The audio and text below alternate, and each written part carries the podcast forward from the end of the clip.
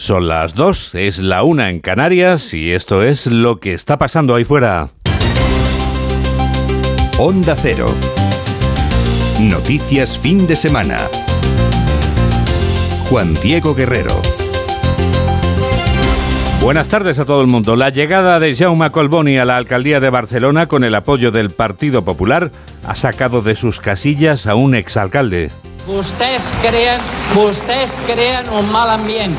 Ustedes crean un mal ambiente. Ustedes crean un ambiente de enfrentamiento. Ustedes crean una situación difícil. Y así, tranquilamente, porque yo a mis 76 años, escuchen, si no soy alcalde, que les turzan a todos. No lo diré más, pero lo pienso. Escuchen, allá ustedes, se equivocan. Escolten, allá ustedes, se equivocan. Se equivocó la paloma se equivocaba. Por ir al norte fue al sur, escribía Rafael Alberti. Pero no ha hecho falta salir del norte para después de escuchar a Xavier Trías, escuchar a un presidente que en ocasiones ve acuerdos, acuerdos de Estado y peligrosos naturalmente es que es proyecta... Se proyecta sobre esta elección la sombra de un acuerdo a nivel de Estado, un acuerdo hecho desde Madrid entre los dos grandes partidos.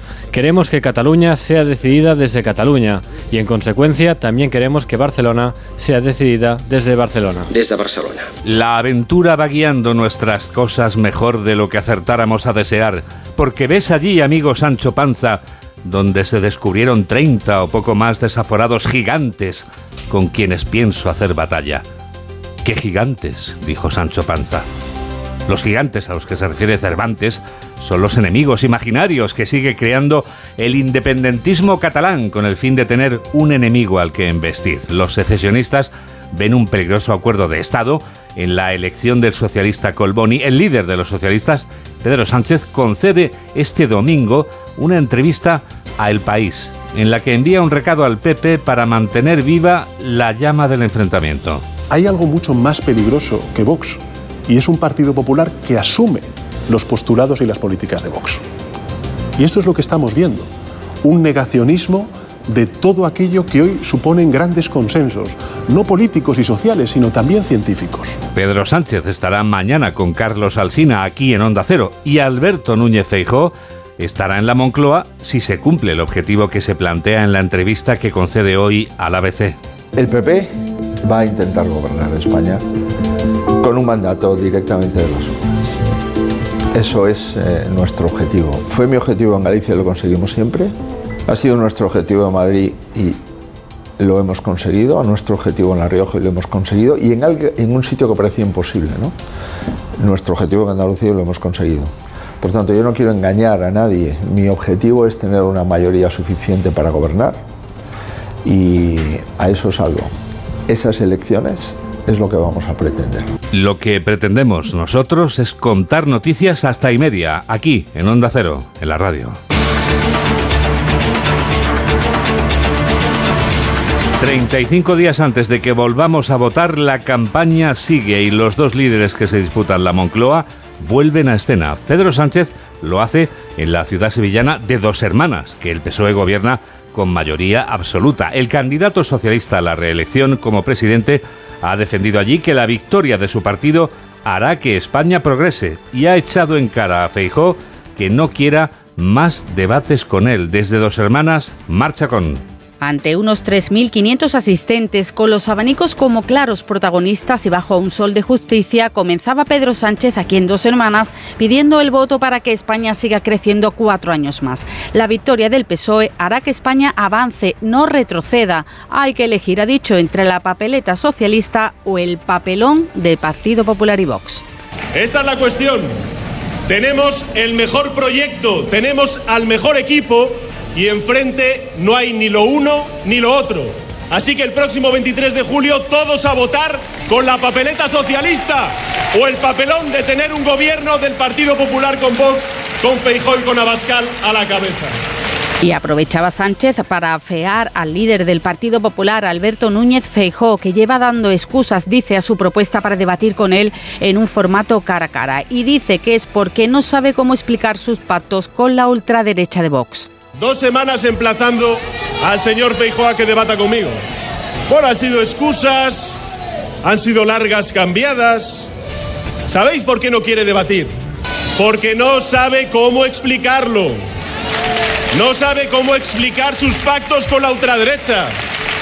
En un histórico bastión electoral para el PSOE en Andalucía, Pedro Sánchez ha estado arropado en este acto, entre otros por la vicesecretaria general del PSOE y ministra de Hacienda, María Jesús Montero. Se acabaron las trincheras, lo dice Alberto Núñez Feijóo, que se muestra orgulloso del apoyo del PP al socialista Jaume Colboni en Barcelona. El presidente del Partido Popular, en presencia de los 12 presidentes autonómicos electos y en ejercicio, se ha comprometido a cumplir con su deber en el gobierno o en la oposición. Carlos León. Sí, Feijo ha insistido en que se ha acabado la política de bloques y que su partido camina hacia adelante haciendo mayoría en España y que ese es su compromiso con todos los españoles. Y este es nuestro compromiso. Se acabaron las trincheras, se acabaron los bloques, se acabaron las divisiones, se acabaron las zanjas.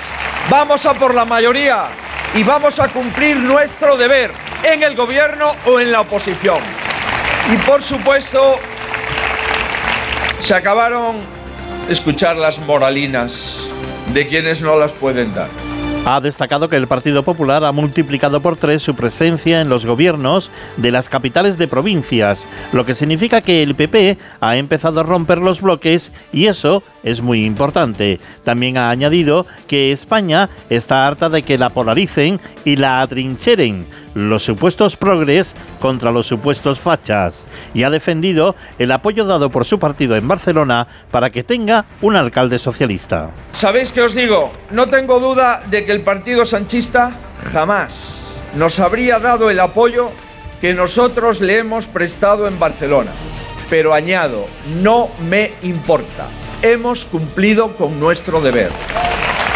Hemos hecho una política de Estado y somos el partido de la garantía de la Constitución y del Estado.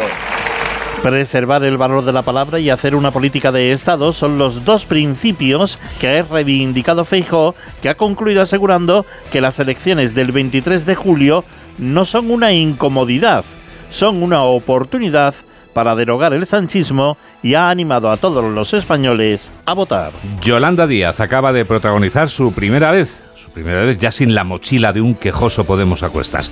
En este acto público celebrado en Madrid, la candidata de Sumar ha acusado al PP de pisotear los derechos de las mujeres. Díaz ha anunciado también que quiere una reforma fiscal que favorezca a quienes menos tienen, que es precisamente a quienes va dirigida otra de sus propuestas, el bono de emergencia. Carmen Sabido. Un bono de emergencia que alivie la hipoteca a miles de familias que han visto incrementada su deuda a 300 euros como consecuencia de la subida de los tipos de interés.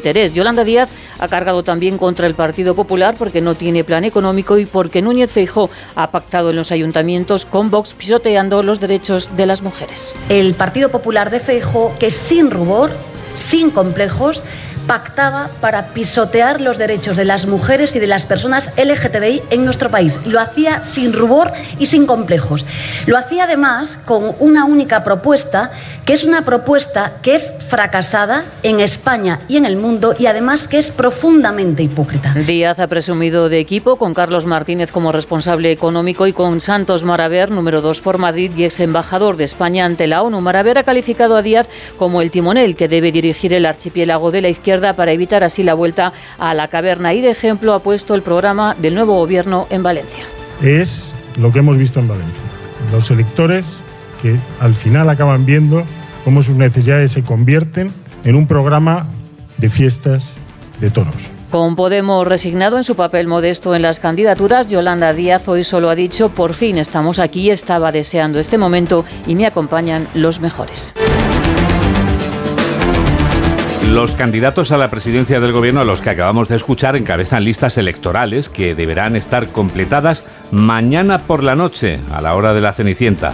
Este lunes acaba el plazo, pero ya sabemos quiénes están y quiénes no están en estas listas. Yolanda Viladecans. en ellas muchos nombres en las listas del PSOE hay 14 ministros. La número 2 al Congreso por Madrid es la vicepresidenta tercera Teresa Rivera. Sánchez consolida en las listas a otros cargos de confianza como Santos Cerdán o Pachi López y recupera antiguos pesos pesados del partido como la ex vicepresidenta Carmen Calvo o el ex ministro de Transportes José Luis Ábalos. Entre las ausencias socialistas, la de tres ministros, Pilar Job, José Luis Escriba y Nadia Calviño. En las listas del PP hay dirigentes relevantes como Gamarra, Semper o Bendodo, pero también personas de la máxima confianza de Feijo como su directora de gabinete, Marta Varela. Una de las novedades es la incorporación de candidatos que proceden del círculo de Díaz Ayuso, como la exconsejera de Cultura y ex de Ciudadanos, Marta Rivera de la Cruz, número 2 del líder popular. Vuelven además a las listas el que fuera jefe de gabinete de Aznar, Carlos Aragonés, y entre los fichajes de otros partidos figura Sergio Sayas, expulsado de UPN y cabeza de lista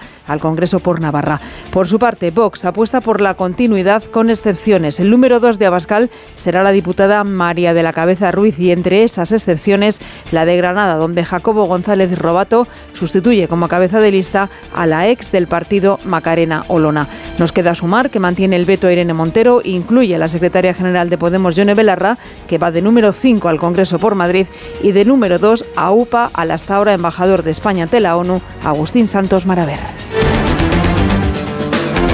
El independentismo catalán acaba de crear un nuevo gigante donde hay un molino de viento realmente para dedicarse a investirlo. El libro más grande de las letras españolas inspira nuevamente a los secesionistas que ven un peligroso acuerdo de Estado en la elección del socialista Jaume Colboni como alcalde de Barcelona. El apoyo del PP ha sido decisivo para que Colboni haya despertado este domingo como regidor de la segunda ciudad más poblada de España, Onda Cero Barcelona, Albert Postils. La investidura contra todo pronóstico de Jaume Colboni en Barcelona ha privado al independentismo de una de las parcelas de poder más importantes, pero al mismo tiempo las fuerzas separatistas han ganado argumentos para cargar contra el constitucionalismo antes de las elecciones generales. En esta línea se pronunció ayer el presidente de la Generalitat, Pere Aragonés, tras la recepción de Collboni. Es que es proyecta... Se proyecta sobre esta elección la sombra de un acuerdo a nivel de Estado, un acuerdo hecho desde Madrid entre los dos grandes partidos. Queremos que Cataluña sea decidida desde Cataluña y en consecuencia también queremos que Barcelona sea decidida desde Barcelona. Desde Barcelona. Esta mañana el líder de Junts en el ayuntamiento, Xavier Trias, ha reivindicado que su partido tiene la obligación de ganar las elecciones generales, dice, desde la confrontación inteligente, y ha repetido el famoso mensaje que lanzó ayer. Que los zurzan, pero lo tenemos que hacer desde una confrontación inteligente, y os lo pido por favor. Confrontación inteligente. Lo ha hecho en el Consell Nacional que ha celebrado su formación esta mañana. Por otro lado, el líder de los populares en el consistorio barcelonés, Daniel Sirera, ha negado esta mañana en RACU un pacto entre las direcciones estatales del PP y del PSOE. Hablo con mi partido de Madrid y les pido que aprieten al Partido Socialista para que lleguen a este acuerdo. Y el Partido Popular, el señor Bendodo, me ayuda con esta estrategia de forzar al Partido Socialista para que a su vez fuercen a los comunes para que no entren en el gobierno. A forzar a los comunes a que no lleguen al gobierno. En este sentido, Cirera cuenta que la decisión final la tomaron los cuatro concejales del PP minutos antes del Pleno. Ya que estás ahí, Albert, quería preguntarte por ese clan familiar al que han echado el guante el Cuerpo Nacional de Policía y los Mossos de Escuadra, que habían colocado 100.000 euros falsos, billetes de 200 y 500 utilizando por parte de ese clan y decimos que son las integrantes. Bien, las integrantes porque las detenidas son cuatro mujeres, Albert. Sí, una operación conjunta de Mossos de Escuadra y Policía Nacional ha permitido desarticular el clan con la detención de cuatro mujeres de entre 18 y 41 años de diferentes puntos de España. Las arrestadas se vestían con túnicas y velos, imitaban el acento árabe y simulaban un incidente racista para introducir los billetes falsificados. Inicialmente utilizaban billetes legítimos de 200 o 500 euros para comprar un producto y una vez el trabajador del negocio comprobaba su autenticidad, los miembros del grupo criminal alegaban ser víctimas de un trato vejatorio para distraer al personal e intercambiar rápidamente el billete legítimo por otro de falso. Una de las detenidas está en prisión, mientras que las otras tres han quedado en libertad con cargos. Dos y cuarto, una y cuarto en Canarias. Noticias fin de semana. Juan Diego Guerrero. Llega el minuto económico.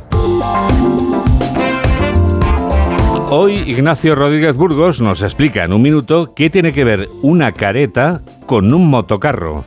La Alemania del socialdemócrata Olaf Scholz se ha quitado la careta y en una carta enviada a Bruselas por su ministro de Economía, apoyada por otros 10 países de la Unión Europea, reclama un endurecimiento de las reglas fiscales que se recuperarán el año que viene y una reducción más agresiva de la deuda pública de todos los socios comunitarios. Francia e Italia han saltado como un resorte, no quieren corsés que les coarten ni les limite las inversiones. España tampoco, y más teniendo en cuenta la tonía de las inversiones empresariales en infraestructuras que ha tenido España en los últimos años en comparación con lo que había antes de la pandemia.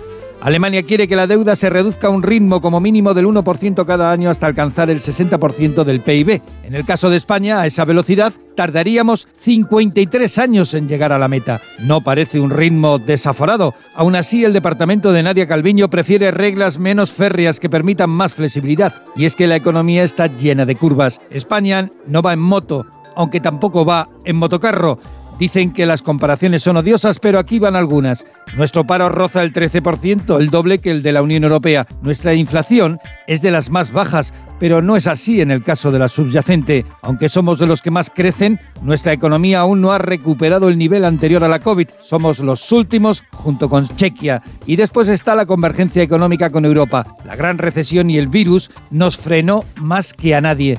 La renta per cápita española está un 17% por debajo de la media europea. Antes de la pandemia la diferencia era del 9. Europa está lejos. ¿Está lejos el día de la temperatura máxima o eso intuimos? Porque aunque hace calor, este domingo parece que refresca. Laura Gil. Las temperaturas máximas van este domingo cuesta abajo. Juan Diego, hay un descenso generalizado, salvo en algunos puntos de los litorales Mediterráneo y Baleares, donde están de subida. Se esperan además temperaturas de entre 34 y 36 grados en zonas del interior de la vertiente atlántica, el sur, Medio Ebro, el Ampurdán y Mallorca. En el resto de la península, esta jornada que empezaba en muchos puntos con chubascos y con tormentas, la inestabilidad gana terreno, especialmente en el noroeste, con precipitaciones que serán intermitentes en el oeste de Galicia. Este binomio, tormentas y calor, marca el mapa de las alertas en esta jornada, en la que siete comunidades tienen avisos por riesgo de lluvias y altas temperaturas. Los paraguas vuelven a abrirse hoy en puntos de Cataluña, Cantabria, Castilla y León, Navarra, País Vasco, La Rioja, Asturias y Aragón. En Canarias se prevén intervalos nubosos al norte de las islas. Y con vistas a la próxima semana, lo más relevante es que la vamos a empezar con un ligero descenso térmico, que va a ser, eso sí, transitorio, porque en dos o tres días nos espera a la vuelta de la esquina, Juan Diego, un nuevo episodio de calor. Si te parece, Laura, te quedas aquí y hacemos juntos el Foreign Affairs. Me quedo. Bueno, pues lo hacemos dentro de 80 segundos. Hola, soy Rafa Fernández y yo también escucho Noticias Fin de Semana aquí en Onda Cero con Juan Diego Guerrero.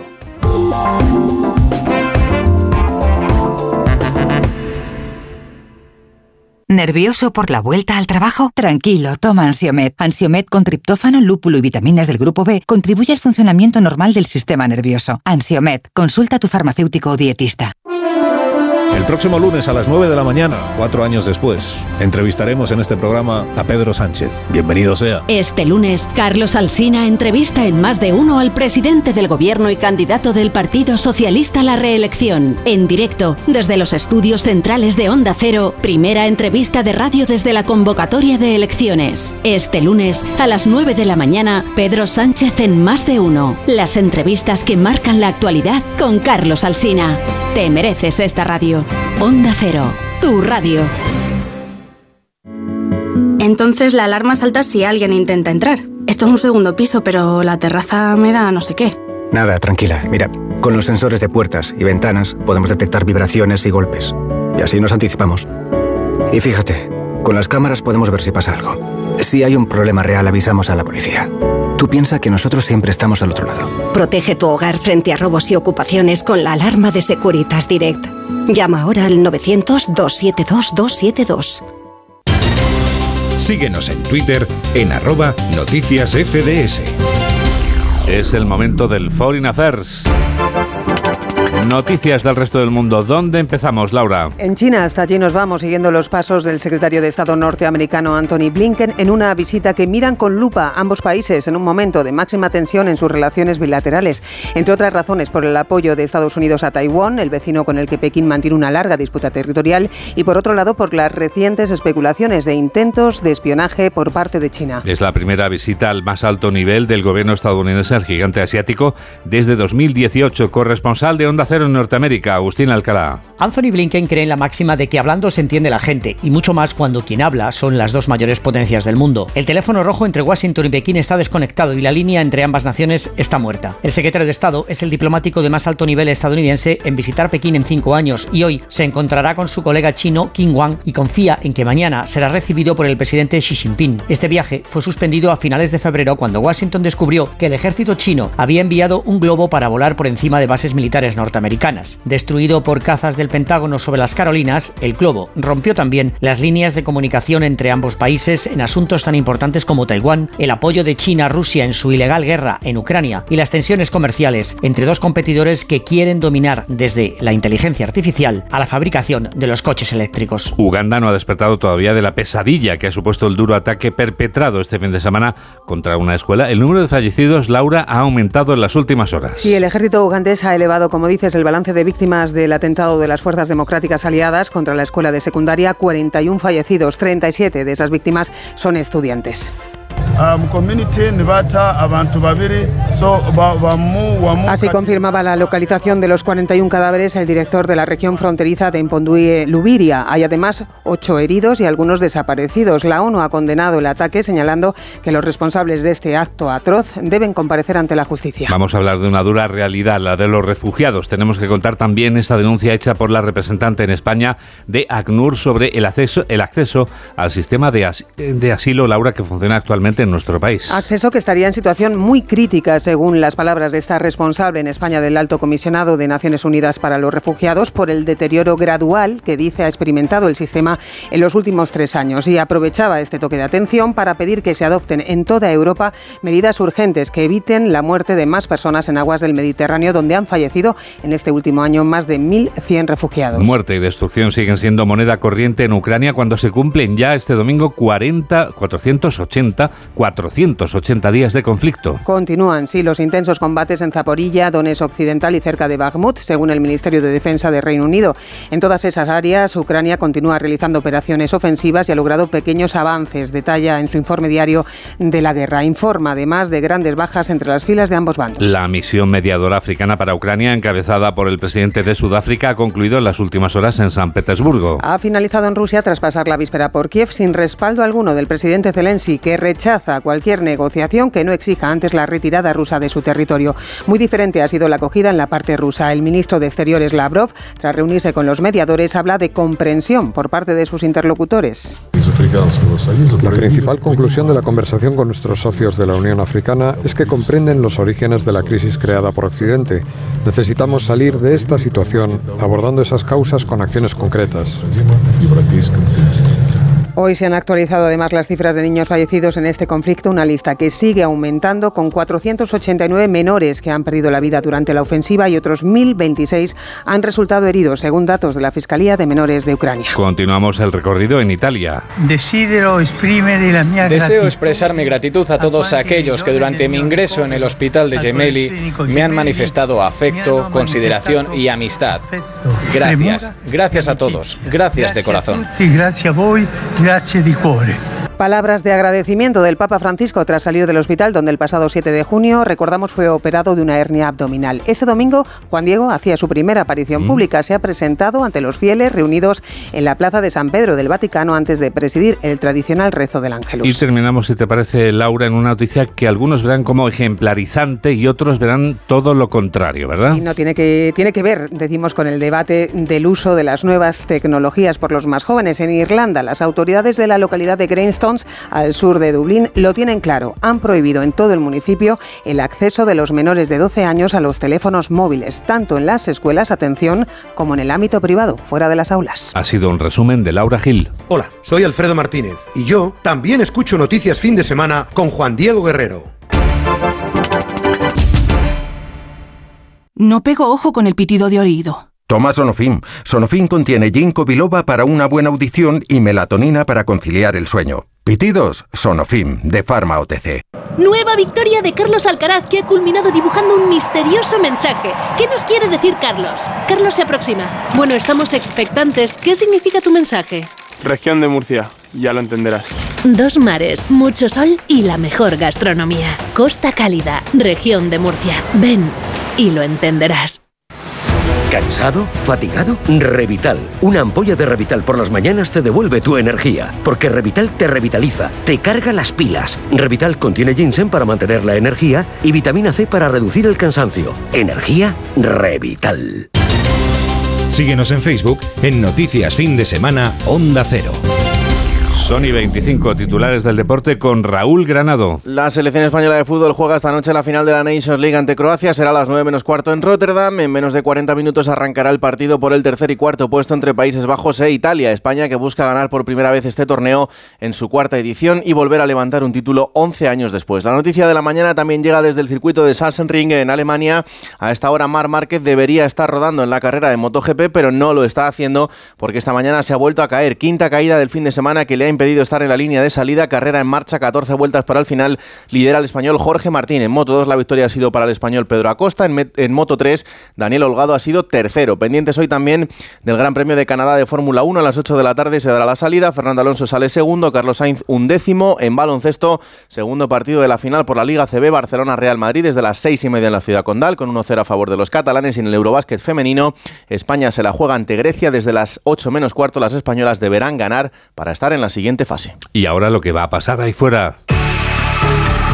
Yolanda Vilarcans nos adelanta algunas de las noticias de la semana que viene, las noticias del futuro. Futuro que mira las listas electorales este lunes a las 12 de la noche concluye el plazo para que los partidos registren las listas en las juntas electorales. Sin olvidarnos de que a partir de las 9 de la mañana este lunes escucharemos las preguntas que Carlos Alsina, más de uno, le hará al presidente del gobierno, Pedro Sánchez. Un día completo para el jefe del Ejecutivo que recibirá después a Abdalá II de Jordania y después el monarca será recibido en el Palacio Real por el rey. Esta semana además el Tribunal Constitucional estudiará el recurso de Vox y PP contra la nueva ley del aborto y la conocida como ley trans. Hay hueco para los paros. Empiezan mañana los de SEPLA con 14 jornadas de huelga en Air Europa hasta el 2 de julio. El viernes conoceremos datos del primer trimestre de contabilidad nacional. Y en nuestros días mundiales, mira, JD, Vamos a ver. el martes es el Día Mundial del Refugiado y el día más feliz del año. Bueno, el bueno, martes, bueno, que será bueno. 20, si no me equivoco. Sí, el es. miércoles, Día Internacional del Sol, porque empieza el solsticio de verano y el del invierno si estamos en el hemisferio sur. Es verdad.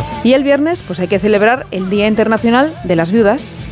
Todos los días Todos hay que los días hay que celebrar un Día Internacional. Evidentemente, gracias Yoli. Bueno, lo cierto es que Adiós. adiós, ¿eh? Lo cierto es que Laura Gil es quien produce y que Jorge Zamorano, conocido como George Zamorain, es quien realiza este programa de noticias aquí en Onda Cero, en la radio más rockera.